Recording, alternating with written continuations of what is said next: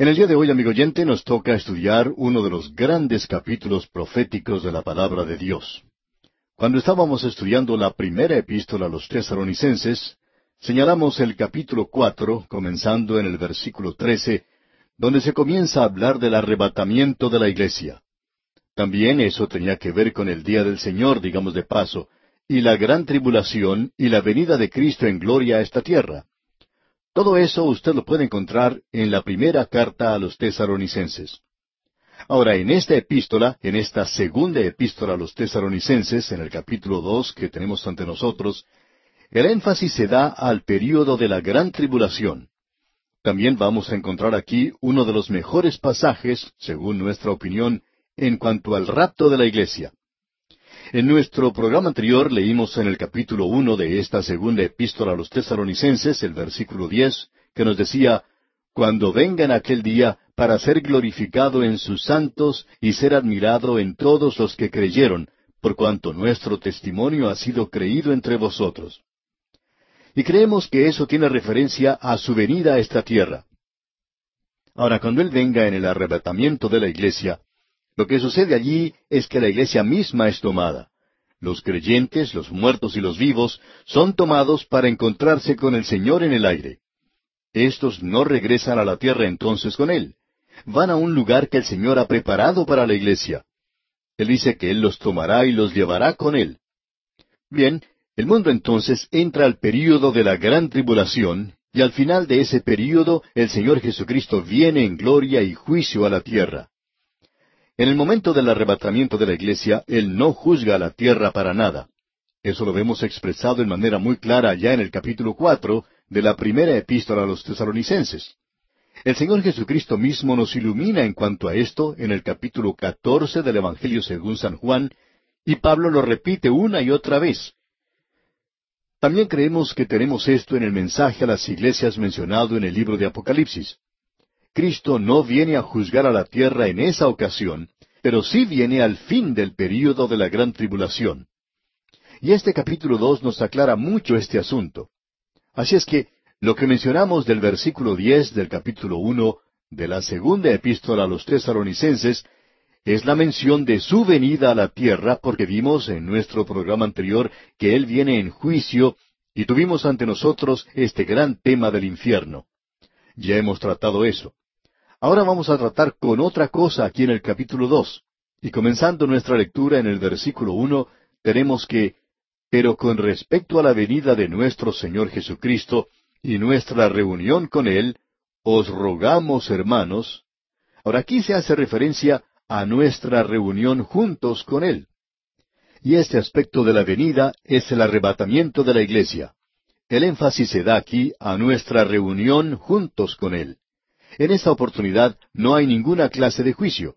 La razón por la cual menciona esto lo vemos en el versículo dos, donde dice, que no os dejéis mover fácilmente de vuestro modo de pensar, ni os conturbéis ni por espíritu, ni por palabra, ni por carta, como si fuera nuestra, en el sentido de que el día del Señor está cerca. Ya hemos tratado de este asunto. El día del Señor no tiene ninguna referencia a la iglesia. Lo que ocurre cuando sucede el arrebatamiento es que el día de Cristo, o el día de gracia, llega a su fin, es decir, el llamamiento de la iglesia, y la iglesia es arrebatada para encontrarse con Él. Así comienza el día del Señor. Y hemos visto que ese es un tema tratado en el Antiguo Testamento, mientras que el arrebatamiento de la iglesia no es mencionado en el Antiguo Testamento. Y lo que ocurre es que comienza con la noche. El día del Señor nos dice Joel, no es luz, sino que es tinieblas. Es una época de juicio. Comienza de esa manera porque el día hebreo, como lo vemos allá en el capítulo uno de Génesis, comienza con la tarde, ya que leemos, y fue la tarde y la mañana un día. En este versículo, pues, se menciona algo que había circulado por esa zona por palabra o por carta, ya que leemos ni por palabra ni por carta. O alguien había dicho que habían tenido una comunicación especial del Señor. Es interesante leer esto. Siempre tenemos algún grupo de personas que parecen recibir información directa del Señor. Y debemos decir aquí que esta gente en realidad no estudia la palabra de Dios. Ellos quieren recibir los mensajes directamente.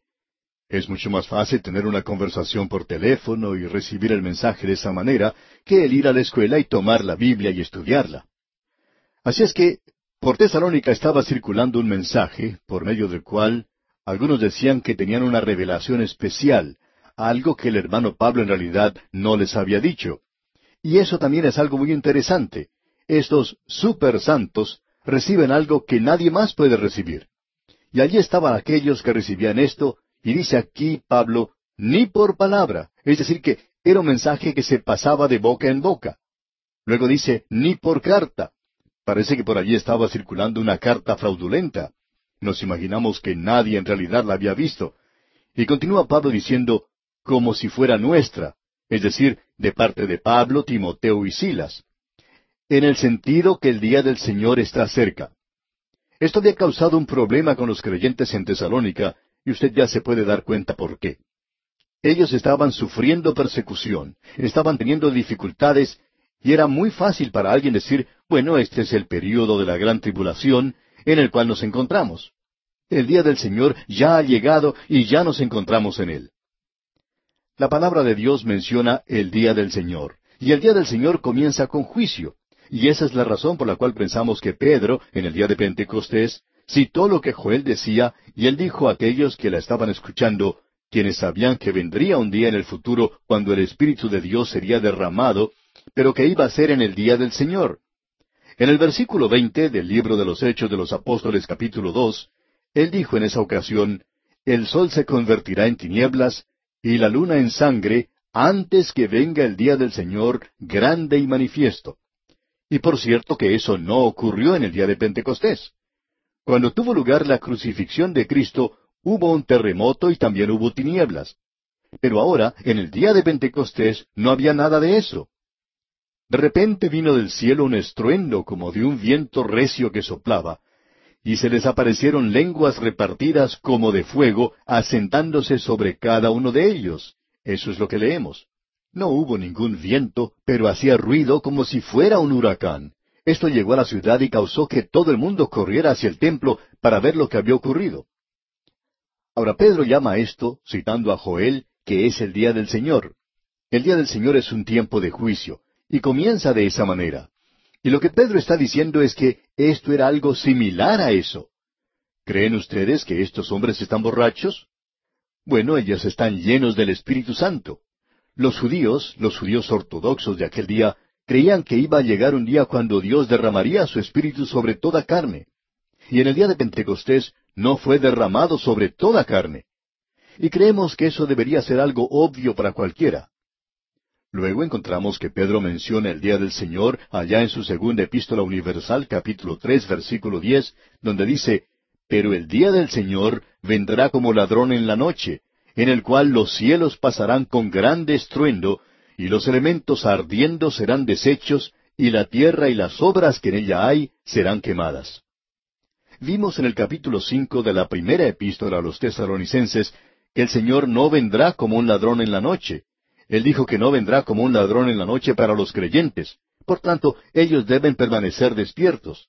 Este no es el tiempo de dormir, porque Él vendrá para un mundo que sí está dormido en el cual los cielos pasarán con gran estruendo, y los elementos ardiendo serán deshechos, y la tierra y las obras que en ella hay serán quemadas. Y eso no ocurrió en el día de Pentecostés. Mencionemos aún otra referencia más en cuanto a esto. La encontramos allá en el libro de Apocalipsis capítulo seis versículo diecisiete donde dice, Porque el gran día de su ira ha llegado, ¿y quién podrá sostenerse en pie? Ahora eso no es para la iglesia. La iglesia tiene que esperarle a Él una persona que vendrá. Nosotros estamos identificados con Él. Y aquí en el capítulo dos de la segunda epístola a los tesalonicenses que estamos estudiando, en el versículo tres, Pablo nos sigue diciendo lo siguiente, y quisiéramos que usted, amigo oyente, preste mucha atención a lo que vamos a leer ahora, aquí en el versículo tres. Nadie os engañe en ninguna manera, porque no vendrá sin que antes venga la apostasía y se manifieste el hombre de pecado, el hijo de perdición. Ahora preste mucha atención, amigo oyente. Lo que dice Pablo aquí, nadie os engañe en ninguna manera. No seamos engañados hoy. Escuchemos una vez más lo que dice Pablo. porque no vendrá sin que antes venga la apostasía. ¿A qué se está refiriendo? Al día del Señor. No está haciendo referencia al rapto de la iglesia, sino que se refiere al día del Señor. No vendrá sin que antes venga la apostasía. Eso es la primera cosa. Y se manifieste el hombre de pecado. Aquí tenemos esas dos cosas. Tenemos dos cosas que deben tener lugar antes de que el día del Señor pueda comenzar. Y ninguna de estas cosas ha tenido lugar aún. Lo primero que tendrá lugar es que debe haber un apartamiento, una separación primero. Hay algunos que miran a esto como si fuera la apostasía. Y lo interesante es que opinamos que se refiere a eso. Sin embargo, significa mucho más que eso, porque la palabra que se utiliza aquí tiene un significado más profundo aquí que ese. Este apartarse es una traducción de la palabra apostasía y viene de la raíz apóstasis, que en realidad indica partir o quitar, y el verbo significa quitar o remover. Debe haber pues una remoción. Ahora hay dos clases de remociones que van a tener lugar. Una es que ellos se apartarán de la fe. Eso es apostasía. Pero eso no puede tener lugar hasta que la iglesia verdadera sea quitada, porque habrá una apostasía total cuando venga el Señor. Porque el Señor Jesucristo dijo allá en el Evangelio según San Lucas, capítulo 18 y versículo 8, Pero cuando venga el Hijo del Hombre, ¿hallará fe en la tierra? Se refiere aquí al cuerpo de verdad que él había dejado. Y la respuesta a esto es no. O sea, no hallará fe. Él no encontrará fe. Habrá una apostasía total, completa. ¿Y por qué? Por dos cosas. La organización se ha apartado de la fe, se ha apostatado, pero ha habido también otro apartamiento, y ese es el apartamiento de la iglesia verdadera, ya que el uno provoca lo otro. Es decir, que el día del Señor no puede venir, y eso también quiere decir que la gran tribulación no puede comenzar, y el hombre de pecado no puede aparecer, hasta que suceda qué? Hasta que tenga lugar esta separación, la remoción de la iglesia, la partida de la iglesia de esta tierra. Y de eso es de lo que él ha hablado abundantemente en la primera epístola. Él no va a repetir eso aquí porque él está enfatizando ahora el día del Señor, y ya él ha dicho a los creyentes todo lo que tenía que decir en cuanto al arrebatamiento. Porque el Señor mismo, con voz de mando, con voz de arcángel y con trompeta de Dios, descenderá del cielo, y los muertos en Cristo resucitarán primero. Luego nosotros los que vivimos, es decir, aquellos que están en Cristo, o sea, la iglesia, los que hayamos quedado, seremos arrebatados juntamente con ellos en las nubes para recibir al Señor en el aire. Bien, de eso es de lo que Pablo nos está hablando en este segundo capítulo de su segunda epístola a los tesaronicenses. Habrá algunos que se apartarán de la fe. Su organización queda aquí abajo, y vemos eso representado en la gran ramera mencionada allá en el capítulo 17 de Apocalipsis. La organización se hace cada vez peor. La iglesia de la Odisea se encuentra en una triste condición, y creemos que nos encontramos en ese período en particular en el presente eso terminará en una apostasía total. Aquí tenemos la partida de la iglesia de esta tierra. Desde el punto de vista de la tierra es una partida. Desde el punto de vista del cielo es un arrebatamiento, ya que eso es precisamente lo que se nos dice. Seremos arrebatados. Uno está mirando a eso desde el punto de vista del cielo cuando dice, seremos arrebatados juntamente con ellos en las nubes para recibir al Señor en el aire. Y creemos que el mundo va a decir en aquella ocasión, bueno, ya se fueron. Esas personas que estaban hablando por radio y que eran tan latosas, ya se han ido. Han partido, nos han dejado y estamos ahora tranquilos. Y nosotros diremos, aleluya. Pero el mundo se regocijará. Pero ese será un día muy triste para la tierra. Pensarán que están entrando en el milenio y sin embargo están entrando al período de la gran tribulación y va a ser algo muy terrible para ellos ellos no van a saber lo que es y va a ser algo muy difícil entenderlo. La iglesia habrá partido y creemos que llegará a ser un día muy triste para la tierra. Quizá podamos ilustrar esto que estamos diciendo con lo siguiente. En cierta ocasión había en un moderno aeropuerto, en una de las salas de espera, una joven pareja. Él era un soldado del ejército. Ella era una muchacha muy hermosa y tenían un niño muy bonito también. No estaban diciendo nada, estaban allí sentados, y el niño se veía muy contento y jugaba con sus padres. Pero cuando pasaron unos pocos minutos, se anunció la partida del avión, y los jóvenes se pusieron de pie y ese soldado abrazó a su esposa y a su niño y comenzaron a llorar. Los dos mayores lo hicieron porque el niño no se daba cuenta de lo que ocurría y simplemente se reía, pero su mamá y su papá estaban llorando. Aparentemente el joven soldado regresaba al lugar de servicio que se le había asignado, así es que él tomó su maletín de mano y salió. Luego, cuando se había apartado ya a cierta distancia, se volvió y saludó con su mano. Su esposa quedó en ese lugar, con su rostro lleno de lágrimas, y se aproximó a una ventana para poder observar mejor la partida del avión. Y luego, cuando ya el avión había partido, salió llevándose a su niño. Ahora, eso era una partida. Era una apostasía, si se me permite la expresión. Eso es lo que había ocurrido. Istomi quiere decir colocarse y apo quiere decir fuera de. Literalmente indica el ser removido. Ese muchacho, ese soldado, se removió a sí mismo. Por lo menos fue el gobierno el que lo removió a él de ese lugar y él había partido. El avión había salido. Y esa muchacha, esa señora, tomó luego a su hijito y se dirigió a su hogar y por supuesto tendría unos momentos muy difíciles en el futuro. Ahora el mundo, amigo oyente, se va a regocijar cuando parta la iglesia, pero van a venir días muy difíciles. El mundo va a entrar en el período de la gran tribulación. Y Pablo nos dice aquí, nadie os engañe en ninguna manera, porque no vendrá sin que antes venga la apostasía. Tendrá lugar la apostasía de la iglesia, la iglesia verdadera va a partir. No puede haber una apostasía total mientras haya creyentes aquí en la tierra. A los liberales les gustaría librarse de nosotros, y eso ocurrirá con seguridad en uno de estos días. Luego, la segunda cosa que él menciona en este versículo es, y se manifieste el hombre de pecado, el hijo de perdición. Cuando Él se ha revelado, cuando Él se manifieste, usted se encontrará en el período de la gran tribulación. Aquí Él le llama el hombre de pecado. Juan por su parte lo llama el anticristo. Y de paso digamos que Juan es el único que usa ese término. Este personaje tiene como treinta títulos diferentes en la Biblia. Él es un tema del Antiguo Testamento. Él será el hombre de Satanás. Vamos a hablar de eso cuando nos toque estudiar la primera epístola del apóstol Juan y el Apocalipsis, y lo haremos con más detalles. Pero aquí queremos decir que este hombre volverá a reunir el imperio romano, y luego él llegará a ser finalmente un dictador mundial, y él va a engañar al mundo pero Él no puede aparecer aún en poder. Él podría estar en nuestro medio hoy, pero Él no puede venir en poder y revelarse hasta que se haya entrado al período de la gran tribulación.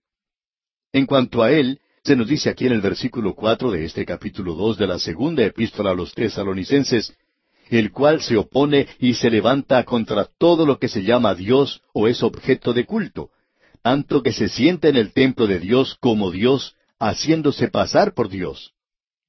Una de las cosas que este hombre dirá es, por supuesto, que Él es Dios.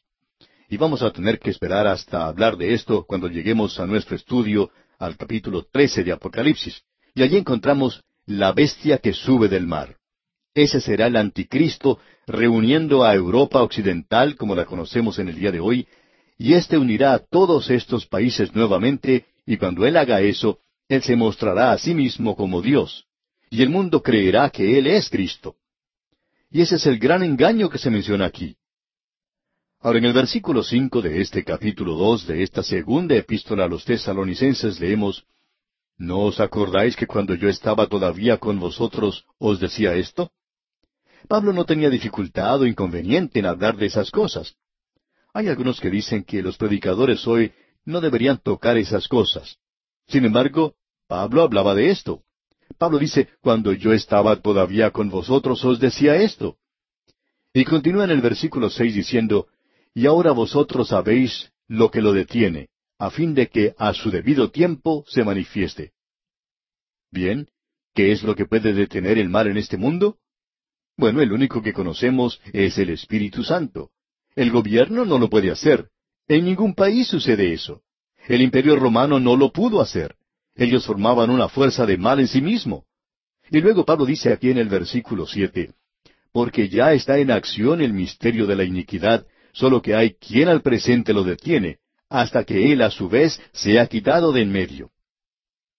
Ya tenemos iniquidad en este mundo y eso aumentará. Ahora, ¿a quién se refiere cuando dice que será quitado de en medio? Él, el Espíritu Santo será quitado con la iglesia. Ahora alguien se podrá preguntar, ¿no estará el Espíritu Santo en el mundo durante el período de la gran tribulación? Sí. ¿No estaba en el mundo antes de Pentecostés? Por cierto que sí estaba. Él estaba también en el Antiguo Testamento, pero con una obra o con una misión diferente. Él estará con una misión diferente después que la iglesia sea quitada, porque el Espíritu de Dios nos va a presentar a nosotros y nosotros somos sellados hasta que llegue el día de salvación.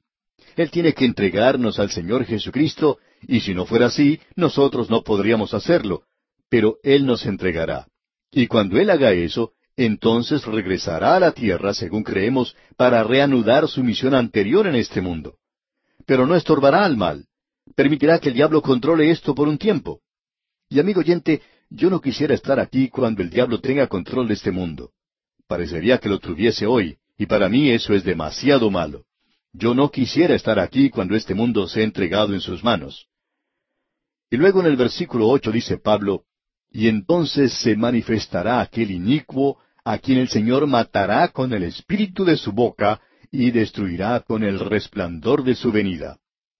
Será un dictador mundial, el anticristo, el hombre de pecado, y nadie podrá detenerlo. No habrá ningún poder en la tierra.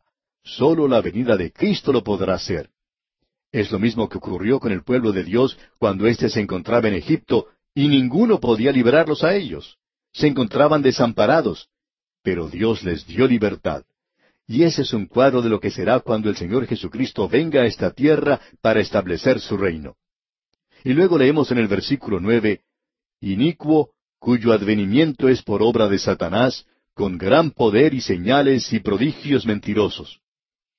Amigo oyente, este es el único obrador de milagros que se ha profetizado en el día de hoy. Siempre nos da temor cuando alguien dice que una persona está realizando milagros hoy porque ellos no han venido del cielo. El próximo que vendrá será proveniente del diablo. El diablo lo enviará y lo hará con gran poder y señales y prodigios mentirosos. ¿Cómo andamos en el día de hoy? Andamos por fe. No pongamos entonces nuestros ojos en los hombres, sino que debemos ponerlos en Cristo Jesús y andar por fe en el día de hoy. Y aquí nos detenemos por hoy porque nuestro tiempo ha terminado. Continuamos hoy, amigo oyente, nuestro estudio en esta segunda epístola del apóstol San Pablo a los tesalonicenses, y estamos en el capítulo dos. Y queremos comenzar repitiendo la lectura del versículo siete, donde Pablo nos dice, porque ya está en acción el misterio de la iniquidad, solo que hay quien al presente lo detiene, hasta que él, a su vez, sea quitado de en medio. Ahora, el misterio de la iniquidad comenzó a obrar y estaba obrando en los días del apóstol Pablo y continúa obrando en nuestros días. Usted recordará que el Señor Jesucristo presentó una parábola sobre la condición del reino de los cielos en el día de hoy. Y él no estaba hablando de la iglesia allí. En realidad, él estaba hablando del curso que tomó el reino de los cielos. Es el campo donde hoy la palabra de Dios está siendo sembrada. Esa es la condición del reino de los cielos. Pero un enemigo ha venido y ha sembrado cizaña, y la cizaña y el trigo están creciendo juntos. La palabra de Dios y la iniquidad están creciendo juntas hoy. El mundo se está haciendo cada vez peor. Y el mundo se está haciendo también cada vez mejor en realidad. Pensamos que la palabra de Dios se está predicando mucho más hoy que en cualquier otro momento de la historia del mundo. Opinamos que la radio ha sido uno de estos medios. La televisión también, aun cuando no tanto, pero la radio está alcanzando hasta los fines de la tierra en el presente. Aparte del idioma castellano en que este programa es transmitido, comenzamos este mismo programa en idioma portugués, con nuestra meta en mente de poder alcanzar al pueblo de Brasil y otros países de habla portuguesa con la predicación, con el estudio de la palabra de Dios. Amigo oyente, nosotros podríamos dar pasos gigantescos si tuviéramos el apoyo del pueblo de Dios que en realidad quiere ver que se predique la palabra de Dios. Las puertas están abiertas y la palabra de Dios está esparciéndose. El trigo está creciendo hoy pero también está creciendo la cizaña. La iniquidad continuará siendo cada vez peor, pero el Espíritu Santo no permitirá que avance demasiado en la era presente. Después que el Espíritu Santo sea quitado, es como el quitar la tapa de una botella. Luego el líquido, la iniquidad, se derramará por todo el mundo en ese día. Luego se nos dice, y entonces se manifestará aquel inicuo. Ese es el anticristo. Tiene como treinta nombres diferentes en la palabra de Dios.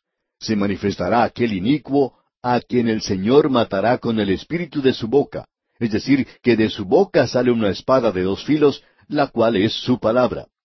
Amigo oyente, la palabra de Dios creó este universo, y todo lo que Dios tuvo que hacer fue hablar. Dios dijo, hágase la luz. ¿Sabe usted lo que es la luz? Es la palabra de Dios.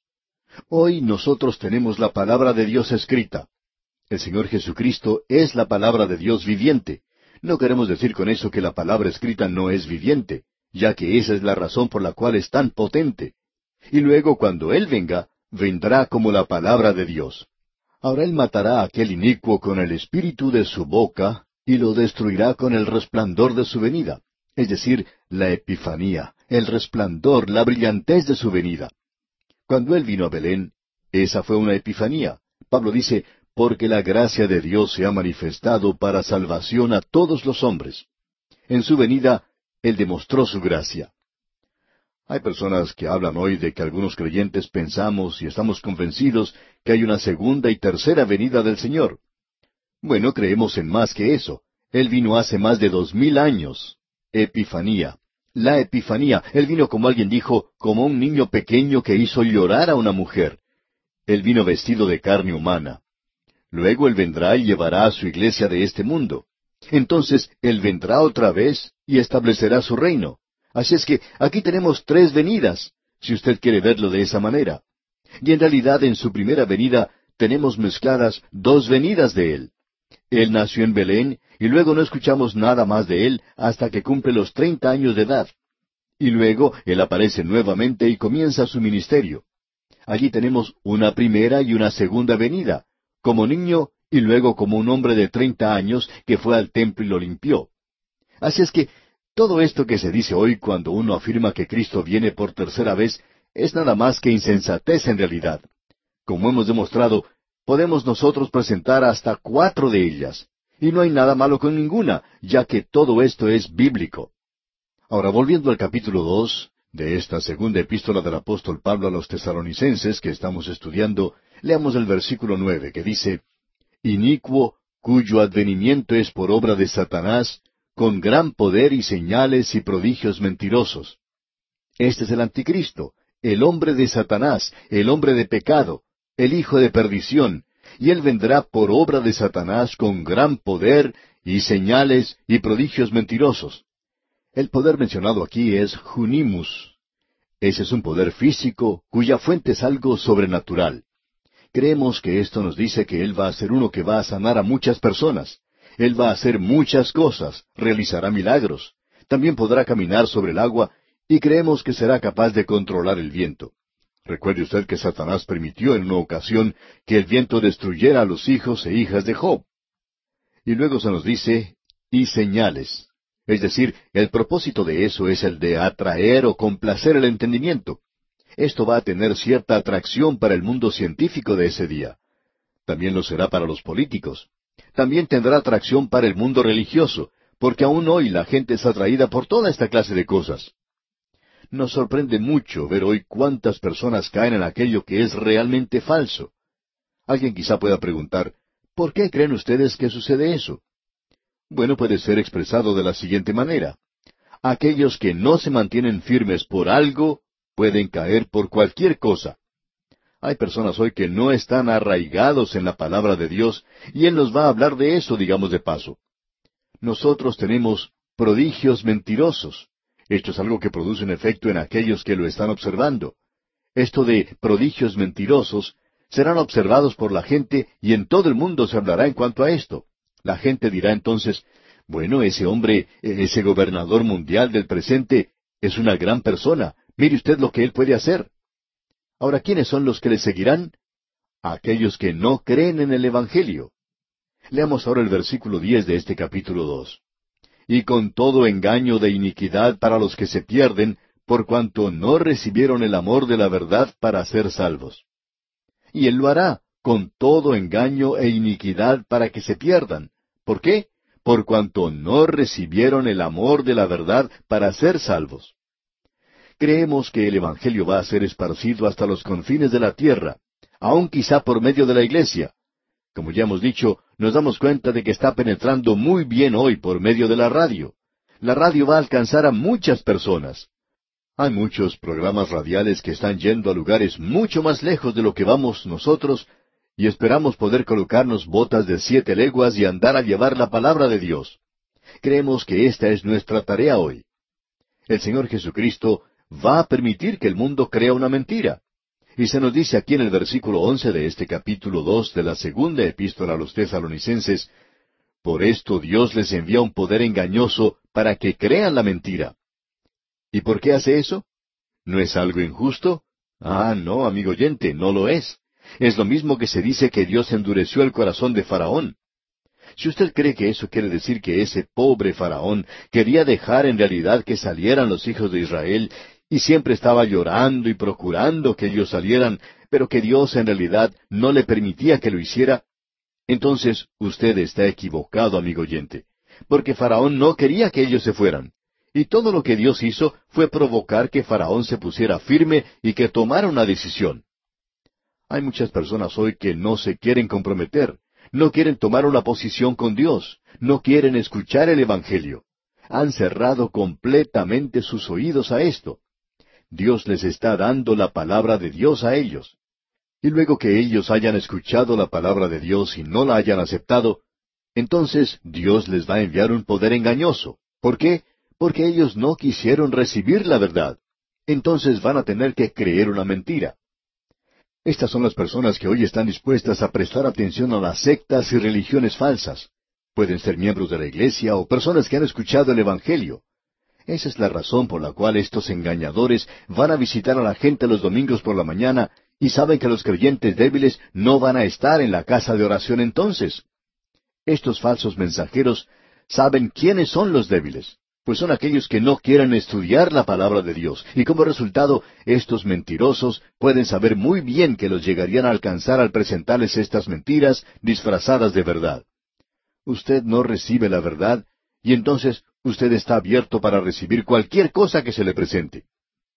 Nos ha sorprendido mucho el observar que personas inteligentes que se sientan en la iglesia y escuchan el Evangelio, luego lo rechazan, y de pronto uno los ve que están siguiendo una de las sectas más bárbaras y extravagantes que uno puede encontrar, o que están siguiendo a un individuo que es falso y que no les está dando para nada la palabra de Dios. ¿Por qué? Porque así son las cosas. Dios hace eso para separar las cabras de las ovejas. Y esa es la mejor forma de hacerlo. Ellos no quieren recibir el amor de la verdad y ahora Dios les envía un poder engañoso para que crean la mentira. Ahora, ¿cuál es la mentira? Creemos que el anticristo les va a decir, ustedes son realmente inteligentes al no llegar a ser unos locos religiosos y creer en Jesucristo, que Él iba a venir y a llevarlos a ustedes y sacarlos de este mundo. Esas personas probablemente han partido en un viaje a la luna y han desaparecido, y quizás se encuentran en algún lugar en el espacio y no saben lo que están haciendo. Creemos que el anticristo presentará muchas explicaciones en cuanto a esto, y les dirá a esta gente que ellos han sido verdaderamente inteligentes al esperar, porque ahora van a construir un reino aquí en la tierra, y la gente va a creer lo que el anticristo les está diciendo, y ellos van a pensar que están entrando al milenio. Pero en realidad están entrando al período de la gran tribulación. Creemos que esa es la mentira. ¿Y por qué? Para que el Señor les pueda juzgar, ya que en el versículo doce de este mismo capítulo dos de la segunda epístola a los tesaronicenses dice Pablo, a fin de que sean condenados todos los que no creyeron a la verdad, sino que se complacieron en la injusticia. Hemos dicho esto muchas veces y queremos repetirlo una vez más. Si usted puede estar sentado y escuchar este programa y continuar rechazando a Jesucristo, amigo oyente, usted está completamente abierto para cualquier otra cosa que se le presente. Pero eso sí, usted nunca podrá entrar a la presencia de Dios y decir, bueno, yo nunca escuché el Evangelio. Porque mi amigo, usted lo está escuchando en este mismo instante, usted ya lo ha escuchado, y probablemente lo ha escuchado en varios lugares diferentes, y usted posiblemente le dio la espalda. Y cuando usted le da la espalda a Dios, queda completamente abierto, vulnerable para cualquier cosa, y entonces está listo para el juicio. Porque somos sabor de vida para aquellos que son salvos, pero somos sabor de muerte para aquellos que perecen. Amigo oyente, nosotros no somos sus amigos si usted está rechazando a Jesucristo, porque usted no puede entrar a la presencia de Dios ahora y decir que usted no ha escuchado el Evangelio. Y eso es lo que yo siempre quiero decirle a la persona que rechaza a Cristo. Amigo, nosotros lo hemos puesto a usted en una situación muy difícil, créalo. Usted nunca puede decir ahora que nunca antes ha escuchado el Evangelio, porque usted ahora es completamente responsable, no tiene excusas que valgan. Y Pablo ahora, comenzando con el versículo 13, inicia el lado práctico de esta epístola, lo práctico en cuanto a la venida de Cristo. ¿Qué quiere decir esto en realidad para nosotros? Bueno, a la luz del conocimiento de los hechos futuros, el creyente debe vivir una vida que demuestre que él cree en la venida de Cristo. El creer en la venida de Cristo no quiere decir que uno tiene que estar corriendo y mirando hacia arriba, hacia el cielo y decir, Ah, cómo me gustaría que venga el Señor Jesucristo. Eso es cosa sin sentido. Amigo oyente, eso se va a manifestar a sí mismo en varias maneras diferentes. En vista de esto, los creyentes deben estar establecidos en la palabra de Dios. En segundo lugar, los creyentes deben estar establecidos en su forma de andar aquí en la tierra. Y entonces, en tercer lugar, los creyentes tienen que estar establecidos en su trabajo, en todas estas tres áreas. Notemos ahora lo que nos dice aquí al leer los versículos trece y catorce de este capítulo dos de la segunda epístola a los tesalonicenses. Pero nosotros debemos dar siempre gracias a Dios respecto a vosotros, hermanos amados por el Señor, de que Dios os haya escogido desde el principio para salvación, mediante la santificación por el Espíritu y la fe en la verdad, a lo cual os llamó mediante nuestro Evangelio, para alcanzar la gloria de nuestro Señor Jesucristo. Creemos que estos dos versículos nos presentan el aspecto total de la salvación.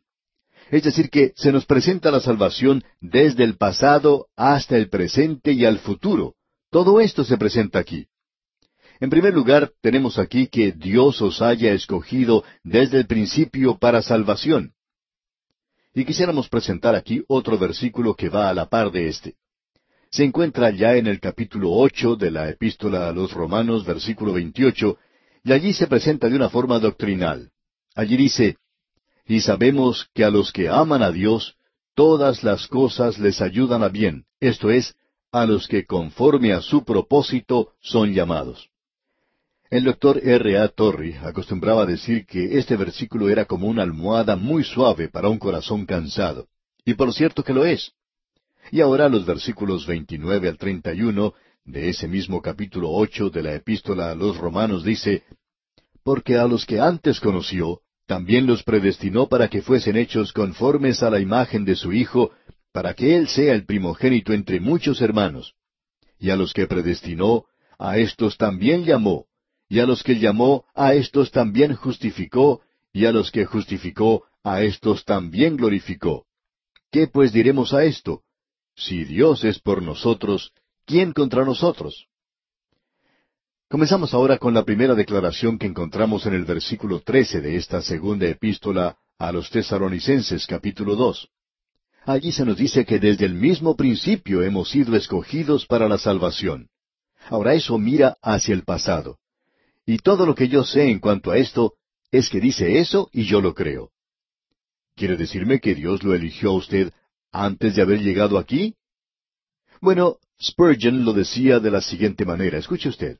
Él dijo, me agrada saber que Dios me eligió antes que yo llegara aquí, porque si Él hubiera esperado hasta que yo llegara aquí, entonces nunca me hubiera elegido. Y eso, amigo oyente, tiene sentido quiere decir sencillamente que usted no sorprendió a Dios cuando confió en Cristo.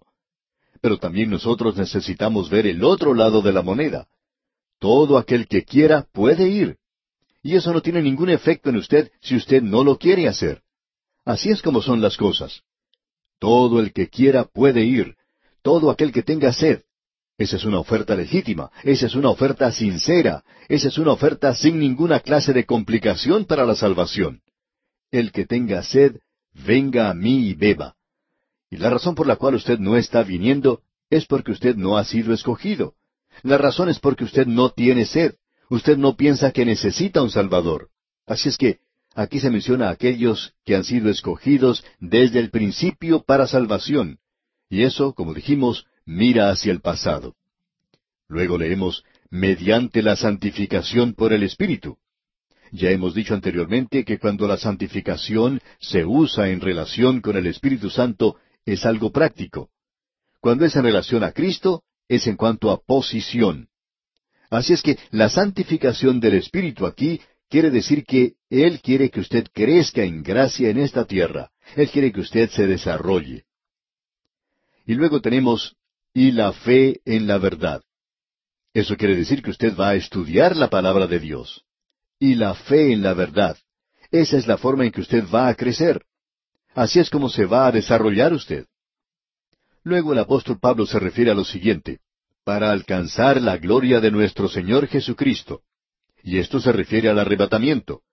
Porque, amados, ahora somos hijos de Dios, y aún no se ha manifestado lo que hemos de ser, pero sabemos que cuando Él se manifieste, seremos semejantes a Él, porque le veremos tal como Él es.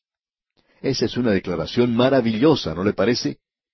Luego tenemos una declaración allá en la epístola a los Colosenses capítulo uno versículo veintisiete que dice, a quienes Dios quiso dar a conocer las riquezas de la gloria de este misterio entre los gentiles, que es Cristo en vosotros, la esperanza de gloria. Y eso mira hacia el futuro. Así es que aquí tenemos el aspecto total de la salvación. Yo he sido salvo, yo estoy siendo salvo y seré salvo. Ahora, ¿qué es lo que le permite crecer al creyente? Es la palabra de Dios. Y leemos aquí en el versículo quince de este capítulo dos de la segunda epístola a los tesaronicenses, Así que, hermanos, estad firmes y retened la doctrina que habéis aprendido, sea por palabra o por carta nuestra. Pablo se está refiriendo, por supuesto, a lo que él les había enseñado cuando estuvo con ellos.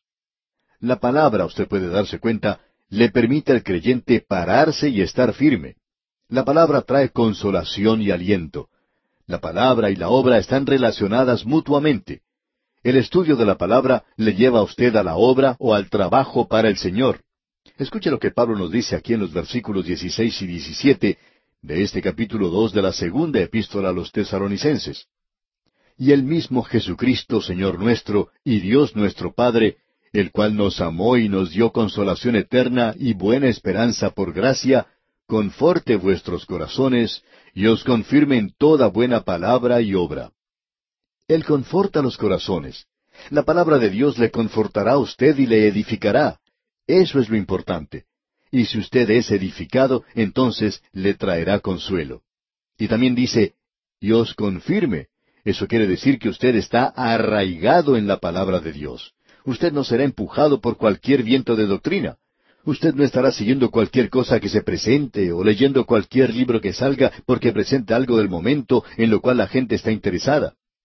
Necesitamos, pues, estar establecidos en la fe. Amigo oyente, esto es muy importante. Usted puede apreciar que la palabra de Dios es, por tanto, aquello que le guiará a usted a hacer la obra de Dios. Dios mediante en nuestro próximo programa, en nuestro próximo estudio, cuando comencemos el capítulo tres, veremos que los creyentes pueden ser establecidos en su andar, y que su andar es un andar ante el mundo, y el creyente necesita andar establecido en su obra aquí en esta tierra.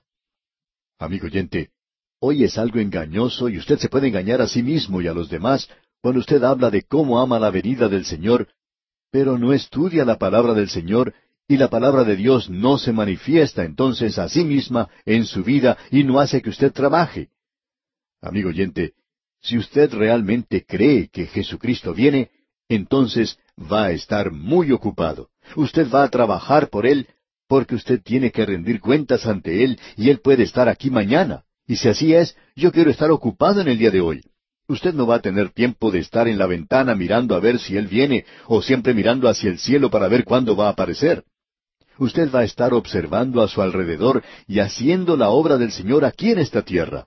Esa es la mejor prueba de que usted sí cree en su venida. Y aquí, amigo oyente, vamos a detenernos por hoy. Y antes de despedirnos, le sugerimos que usted lea todo el capítulo tres de esta segunda epístola a los tesaronicenses para estar bien informado de su contenido y así pueda sacar el mayor provecho posible de este estudio.